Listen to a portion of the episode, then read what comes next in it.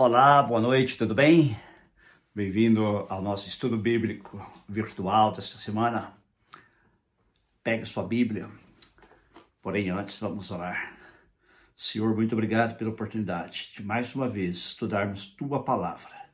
Que possamos aprender, Senhor, aquilo que nos tens a ensinar através tanto dos bons exemplos como dos maus exemplos que encontramos na tua palavra. Está escrito que tudo quanto dantes foi escrito, para o nosso ensino foi escrito. Que possamos aprender, Senhor, e aplicar às nossas vidas, evitando cometer os erros que homens e mulheres do passado cometeram e imitando o exemplo do bem que aqui foi estabelecido, que foi praticado por muitos deles também. Em nome de Jesus. Amém. Hoje chegamos ao nosso último estudo sobre a vida de Davi. Há muitas lições que já aprendemos com este homem de Deus e há muitas outras que ainda podemos aprender.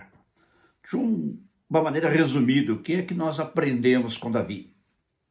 Primeiro que Davi era um homem fiel, era leal e era corajoso.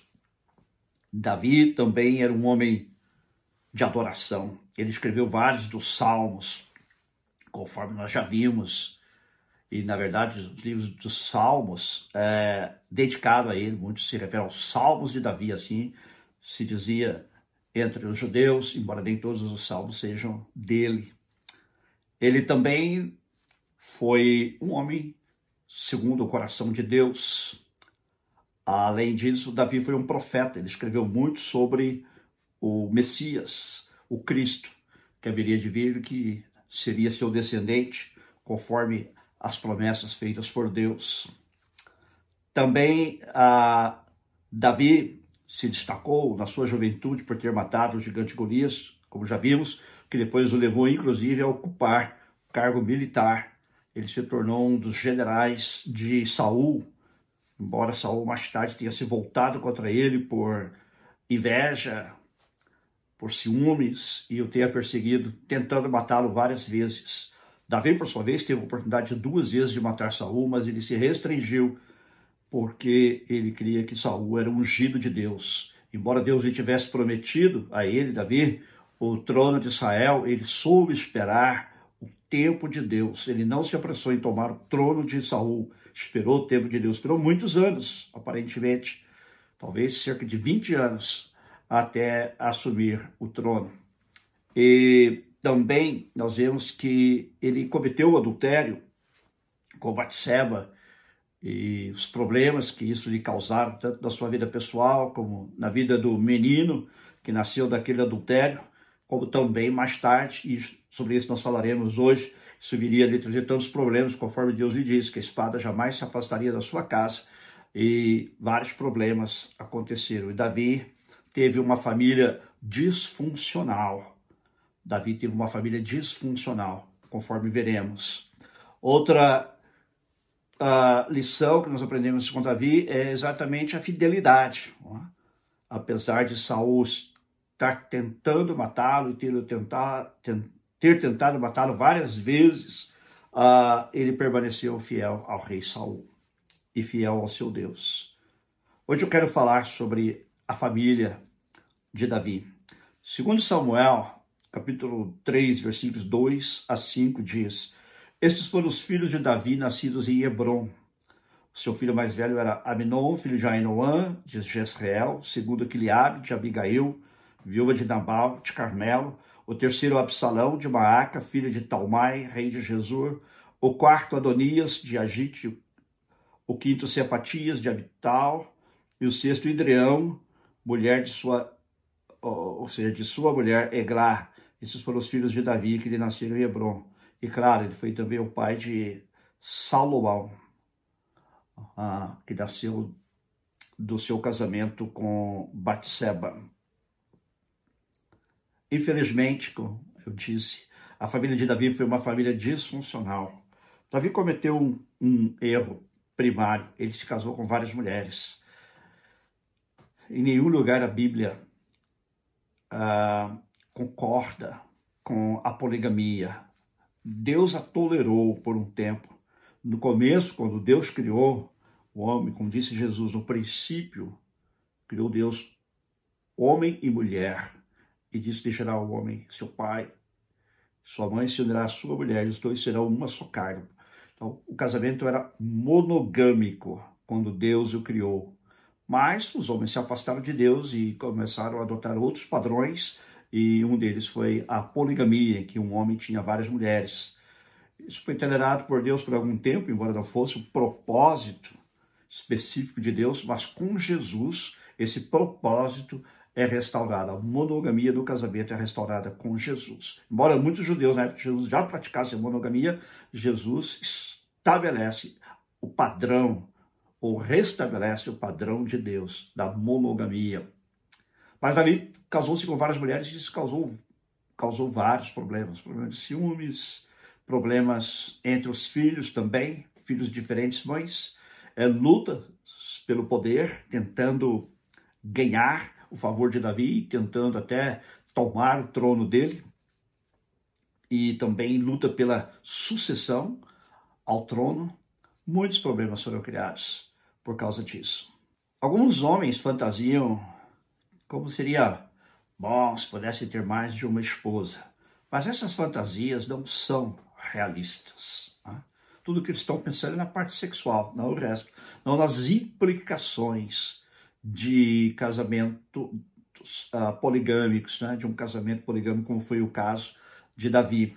Uh, é muito difícil para um homem manter muitas mulheres felizes. Por quê? Porque há uma rivalidade entre elas. Cada uma quer ser a preferida, cada uma quer ser a mais amada. Nós já vimos isso na Bíblia anteriormente, não é? Caso de outros homens da Bíblia que se casaram com mais de uma mulher. Enfim, uh, Davi cometeu este grande erro. Além de ter se casado com várias mulheres, se casou com mulheres estrangeiras, o que era terminantemente proibido pela lei de Deus.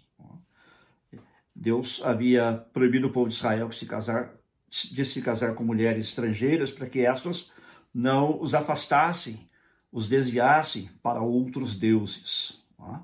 E o segundo mandamento que Deus deu também na lei é que, no caso do rei especificamente, ele não poderia multiplicar esposas para si mesmo.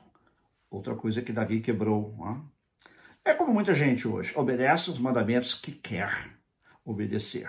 Muita gente faz isso. Obedece aqueles mandamentos que lhe parecem convenientes.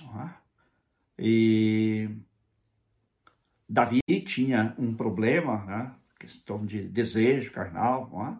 ele não estava satisfeito com a sua primeira mulher, Mical, e vemos que ele acabou então casando-se com várias outras, e a mais conhecida de todas essas esposas é Batseba, com quem ele havia cometido o adultério. Se você quiser saber mais sobre a história de Davi e Batseba, volte a um estudo anterior que fizemos uh, sobre Davi e Batseba, chamado Davi e Batseba, pecado e punição, perdão e restauração. Hoje nós vamos tratar especificamente de problemas que Davi teve com seus filhos. Davi foi um mau pai, porque ele não disciplinava seus filhos. Bons pais disciplinam seus filhos. A Bíblia diz que nós não devemos deixar a vara se afastar dos nossos filhos. Ou seja, nós não devemos deixar de discipliná-los. Porém, nós sabemos que Davi foi um mau pai, porque ele nunca disciplinou seus filhos. Seu filho mais velho se chamava Aminon, e segundo Samuel, capítulo 13, nos diz que ele se apaixonou, Aminon, por Tamar, que era sua meia-irmã. Outro problema do casamento com várias mulheres, da poligamia. Aminon, filho de uma das esposas, e Tamar, filha de outra esposa. E ele se apaixonou por ela, ele teve um problema parecido com o seu pai, um problema de cobiça carnal, e ele acabou violentando sua irmã, ele acabou estuprando-a. E Davi não corrigiu Aminon pelo seu erro. Davi não fez absolutamente nada com Aminon. Um mau pai não corrige seus filhos pelo que eles fazem de errado. Demorou dois anos para que Aminon pagasse o preço do seu pecado. E mesmo assim não foi Davi quem lidou com o problema de Aminon. Absalão, que era o terceiro filho de Davi e irmão pleno de Tamar, foi quem cuidou do assunto, entre aspas, e ele não fez de uma maneira piedosa, da maneira correta. Né? Absalão convidou Aminon para vir à sua casa e, uma vez que ele estava lá, mandou os seus servos matá-lo. Lembre-se que Deus havia dito que, por causa do pecado de Davi, a espada jamais se afastaria da sua casa. Agora, Absalão também comete um erro, porque ele mata seu próprio irmão. E Davi, mais uma vez, não faz absolutamente nada. A Bíblia nos diz que ele rasgou suas vestes, prostrou seu rosto em terra, isso foi tudo o que ele fez. Ele não ah, disciplinou Absalão por cometer o assassinato, por ter matado seu irmão, mas ele, a Bíblia também nos fala que Absalão fugiu. Assim, Davi acabou perdendo dois filhos por causa do seu pecado, as consequências daquele pecado. Por isso que eu disse, naquele dia que estudamos sobre isso, que muitas vezes as consequências do pecado são maiores do que o próprio pecado. Davi teve uma filha estuprada por um dos meio-irmãos.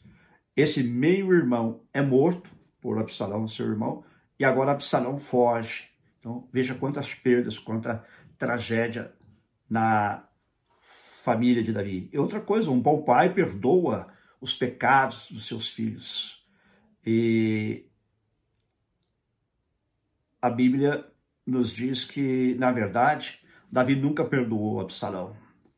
Ele nunca lidou com o assunto. Depois de três anos que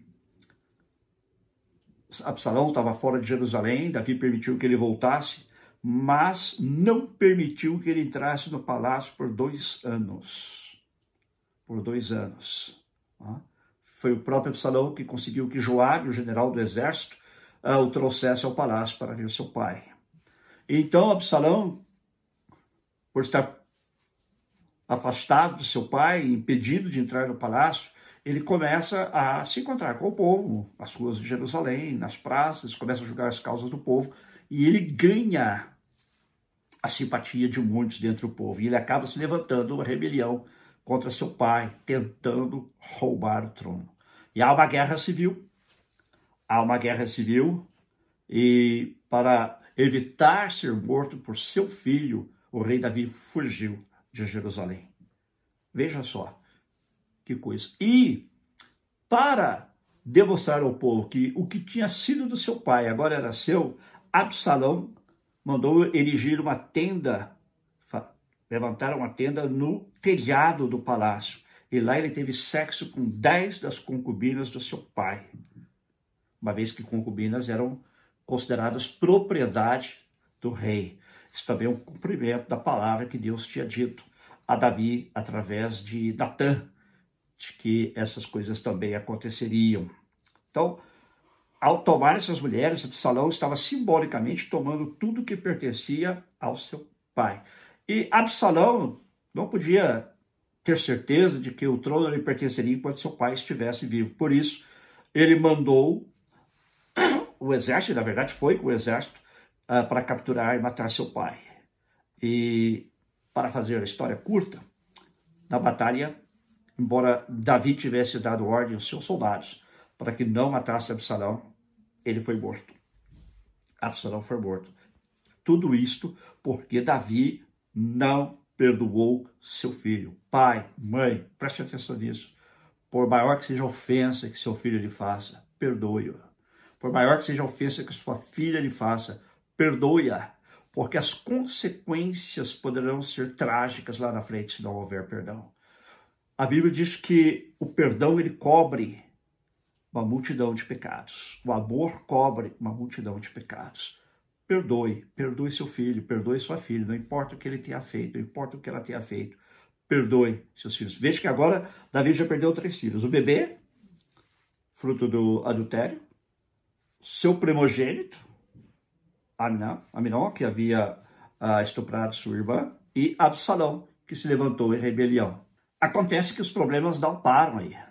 Davi prometeu a Batseba que seu filho Salomão é quem iria herdar o trono. Porém, quando Davi já estava velho e para morrer, Adonias, que era o filho mais velho dos que haviam sobrevivido até então, ele pensou que era seu direito, por ser talvez o primogênito, tomar o trono. Ele deveria ser o novo rei e ele o fez. Antes que Davi morresse e Salomão pudesse assumir o trono, Adonias passou na frente e, e ele acabou tomando o trono do seu pai. Né? Veja que a Bíblia diz também que seu pai, Davi, nunca o havia contrariado, nunca lhe perguntava por que você age assim. Né? E essa, na verdade, era a maneira como Davi tratava com todos os seus filhos, né? Porque você acha assim, uma pergunta tão simples. Ele nunca fez a, a nenhum dos seus filhos, né? especialmente Adonias. Os filhos dele podiam fazer o que eles quisessem. Né? Então, Davi, como um mau pai, ele ignorou sua responsabilidade, ignorou seus filhos, e seus filhos pagaram o preço. Né? Quando a palavra, a notícia chegou a Davi de que seu filho Adonias tinha se autonomeado rei, ele não disse nada a Adonias, ele não lidou com a rebelião. Tá? E Davi, para encurtar a história, nomeou Salomão como rei, conforme ele havia prometido a sua mãe, Batseba, e Salomão eventualmente mandou matar Adonias por traição. Olha que coisa! Quanta morte, quanta destruição na família de Davi porque ele foi um mau pai, porque ele não ligava para os filhos, ele não se importava com os filhos, não disciplinava os filhos. Por que Davi foi um pai tão ruim? Primeiro, porque ele estava ocupado demais para a sua família. É? Ser pai, ser mãe, exige tempo. Segundo, porque ele não estava envolvido nas vidas dos seus filhos. Ele não se envolvia, ele, cada um cresceu do seu jeito, sem se preocupar com as consequências das coisas que eles faziam. Ah? Alguns deles também me miraram, né? se espelharam no exemplo do próprio Davi contra a cobiça carnal. Terceiro, ele não os disciplinava, conforme nós já falamos, não é? E quarto, ele não foi um bom exemplo. Ah, inclusive, nós vimos que Abdon seguiu o exemplo de Davi. Só que ele fez o mesmo que Davi havia feito com Batseba, porém com sua própria irmã. E o fato é que a família de Davi foi uma família disfuncional, uma família com muitos problemas. Porém, depois da morte de Absalão, Davi conseguiu reinar em paz até o fim dos seus dias, exceto por este breve momento em que Adonias assume o trono, porém ele não chegou a causar um problema pessoal para Davi. Davi se envolveu em guerras, ele se envolveu em batalhas. Assim, de um modo geral, ele foi um bom rei para Israel. Até hoje ele é considerado o rei modelo, o herói nacional de Israel. E na verdade, ao unir as tribos sobre o seu trono, ele deu às tribos de Israel, as doze tribos, um sentido mais próximo de nação. Eles sentiram talvez pela primeira vez que eles eram verdadeiramente uma nação e não apenas uma federação de 12 tribos. Então, Davi foi muito importante nesse sentido. E o que mais a gente aprende com a vida de Davi? É que a força vem da fé em Deus. Davi foi vitorioso em quase tudo que ele fez, exceto com respeito à sua família, por causa da sua fé em Deus por causa da sua confiança em Deus.